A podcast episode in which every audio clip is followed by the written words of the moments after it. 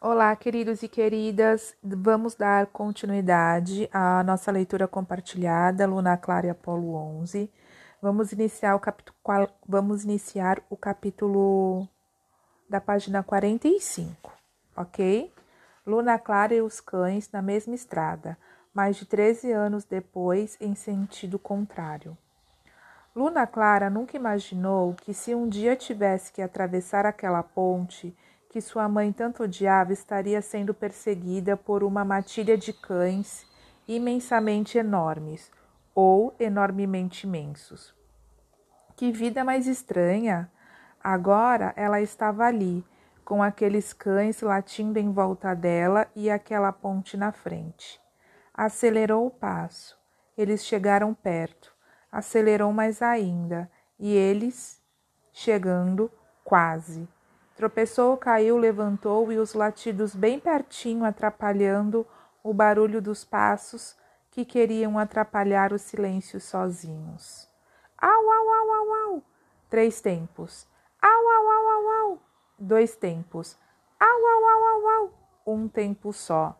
Ai, ai, ai, ai, ai. Será que não vão aparecer ninguém para me salvar na última hora, como sempre acontecem nas histórias? Pois vejo só que coincidência. Justamente nesse instante, um homem veio vindo pela estrada. Se aquele desconhecido não tivesse aparecido para espantar os cães bem na hora, imagine só o que poderia ter acontecido. Luna Clara olhou esperançosa para cima dele. Nada de chuva. Então olhou para baixo e, em vez de equinócio malhado, viu só um cavalo velho, branco e meio manco, simplesmente. Não! Infelizmente, o tal desconhecido não era forte e lindo como o Doravante nos desenhos de aventura. Aquele não era seu pai.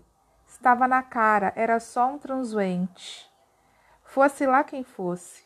Chegou sem dizer uma palavra. Desceu do cavalo. Corajoso ele era, pelo jeito.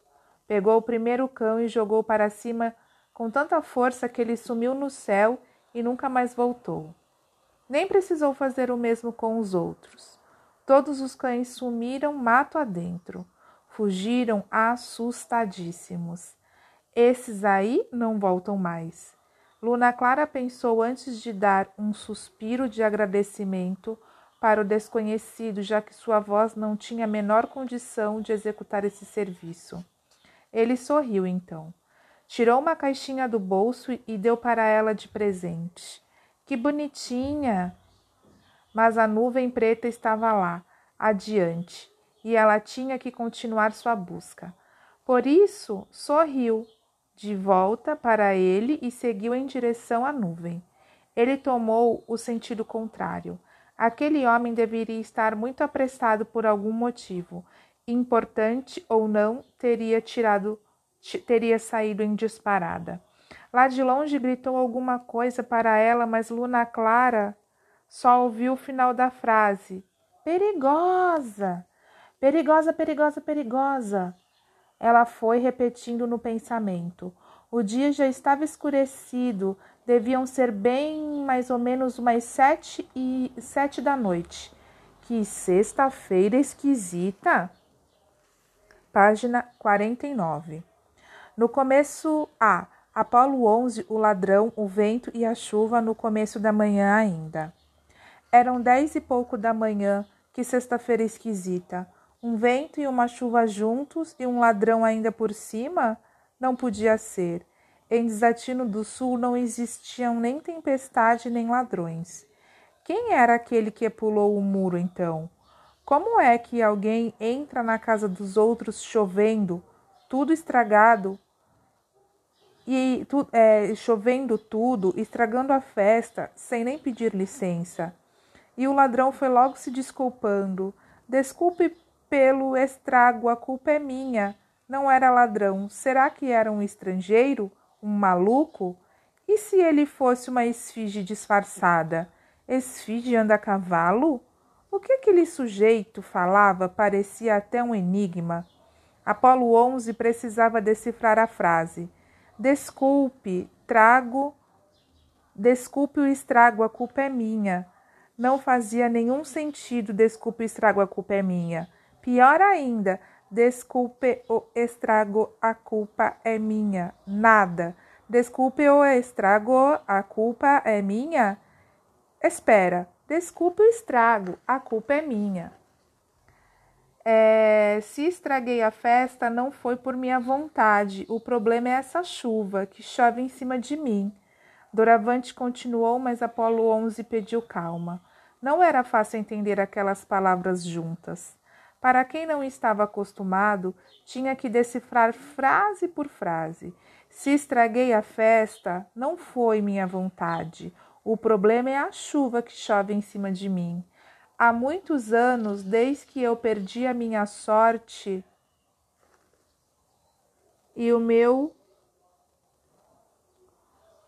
Desculpe, há muitos anos desde que eu perdi a minha sorte e o meu amor, tudo junto de uma vez. Que azar! Por isso, por isso estou aqui, de volta, é, procurando. Eu não acredito que você deu uma volta inteira no mundo a cavalo. Uma volta quase inteira, só falta uma cidade. Equinócio deu um relincho de confirmação e levantou pela bilionésima vez as orelhas quando ouviu pela bilionésima vez Doravante perguntar: Será que a aventura está por aqui? Infelizmente não estava. Apolo 11 tinha certeza. O sujeito ficou bastante decepcionado. Parece, e lá, daquele jeito dele, continuou sua história. Disse seu nome e sua idade, o que veio para onde ia. Veio do resto do mundo, ia para Desatino do Norte. Era a última cidade que faltava para completar a sua volta. Quanto mais Doravante falava, mais chovia chuva, mais se alagavam poços e Apolo 11 ia ficando cada vez mais interessado. Um homem que queria tanto assim alguma coisa a ponto de atravessar o mundo por ela era uma grande atração para um garoto que nunca conseguiu querer nada. Ele estava completamente encantado e envolvido. Será que podia ajudar sem se meter, participar, opinar, dar o seu parecer? Se você já procurou a terra inteira, não encontrou aventura em nenhum outro lugar e ela não está aqui, só pode estar em Desatino do Norte, com certeza, concluiu. Lamentavelmente, àquela altura, Doravante não tinha mais certeza de nada. Depois de mais de 13 anos de chuva, a pessoa vai ficando meio duvidosa, além de completamente ensopada. Tomara que sim, e se despediu. Desatino do Norte, aqui vou eu. Espera, eu vou também. Para que esse menino havia de querer acompanhar um sujeito tão azarado? Para usar o verbo querer, explicou Apolo 11. Isso é fácil, querer. Tudo, tudo é querer. Se ele quisesse conjugar o verbo querer, podia ficar aqui mesmo. Eu espero usar ele por aí. Porque você não vai, porque você não usa o verbo ficar. Ah, esse eu já sei demais, agora eu vou com você. Sabia que existe uma coisa chamada dificuldade que mora em todo o caminho? Apolo 11 não sabia.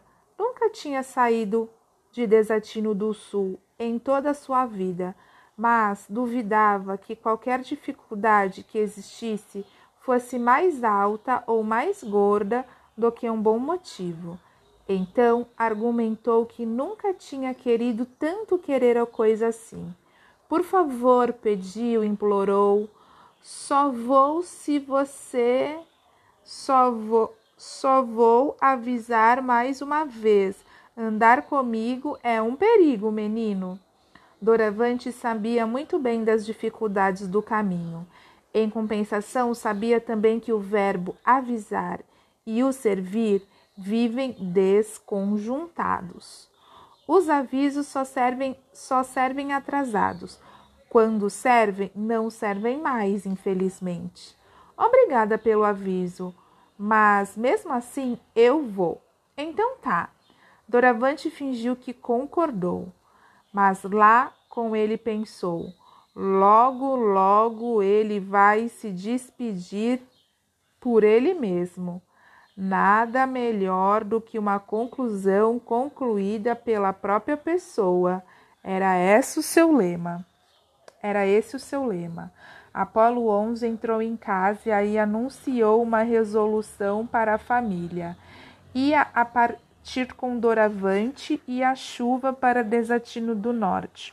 Seu pai engasgou, sua mãe tremeu. E as sete irmãs gemeram sete nãos. E o pessoal da festa achou aquilo estranhíssimo. Como é que um menino que nunca queria nada resolveu querer alguma coisa? Logo isso, sair por aí acompanhado, acompanhando um pobre de um homem chuvoso, pingos e mais pingos, com um cavalo velho daqueles, como é que se abandona sua própria festa? Me diga, diga mesmo. Como é que faz uma escolha tão errada em vez de ficar em casa? Em passar perigos com a gente. A professora de história argumentou que se as pessoas não se aventurassem, esse mundo seria um mundo sem história.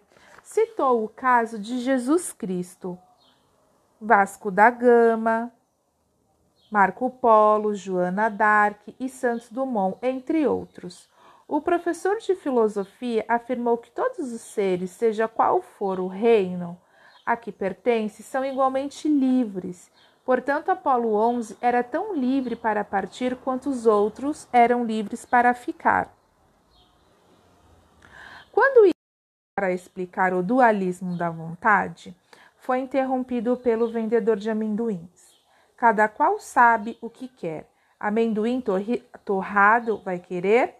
O sapateiro lembrou a todos que quanto mais o debate se alongava, mais tempo aquela chuva e aquele homem ia ficar ali esperando e chovendo, chovendo, esperando o resultado da discussão.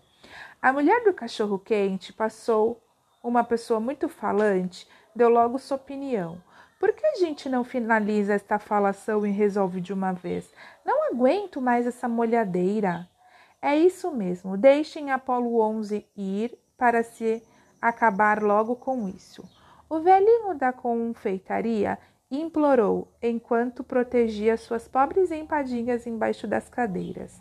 Os garçons também defenderam o direito de ir e vir de Apolo 11.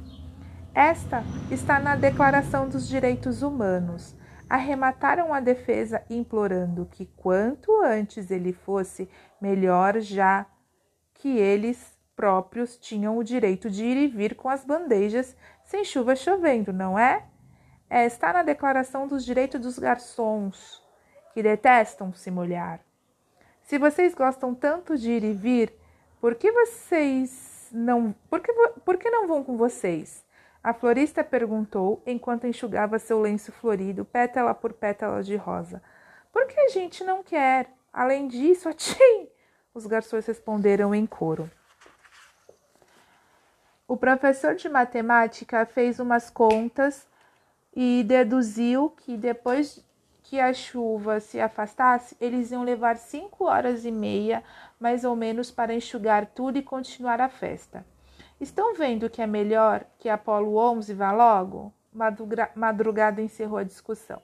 Bom, boa viagem, mas meu amor, o pai de Apolo 11 ameaçou argumentar. É a primeira vez que esse menino quer alguma coisa na vida, Apolo 10.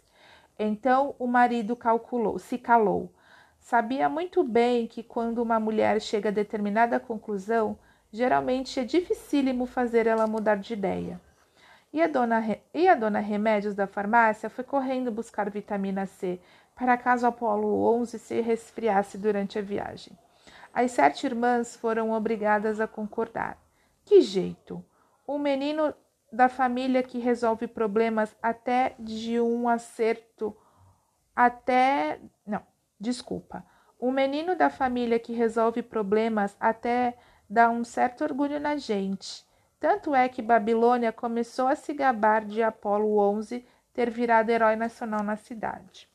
As outras seis irmãs corrigiram a mais nova. Herói nacional não é de cidade, é de país, sua ignorante. A cidade inteira foi em procissão até o portão para se despedir de Apolo 11 de longe. Despedidas de perto têm a enorme desvantagem de uns verem os olhos tristes do outro. Apolo 11 diz apenas que um dia ia querer voltar. Tinha certeza e esse dia voltaria. Deu um beijo no pai, outro na mãe, sete nas irmãs, acenou e foi.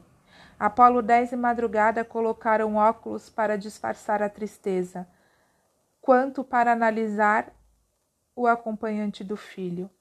Apesar da distância e da miopia, reconheceram Doravante.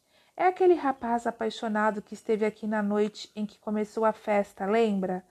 Ah, o sortudo, é claro que lembro. Madrugada nunca esquecia coisas de sorte, casos de amor, gelo para festa, datas de aniversário nem cerimônias de casamento. Sortudo, como se não para de chover em cima dele? Ora, duvidaram as sete irmãs. Isso eu não sei responder, Madrugada respondeu. Mas que ele era sortudo? Antes era, completou Apolo 10. Elas ficaram olhando o irmão se afastar com o homem a chuva. Isso deve ter sido há muito tempo. Bom, meus amores, vamos encerrar. O próximo capítulo será a página 57, Doravante. Um beijo e até mais.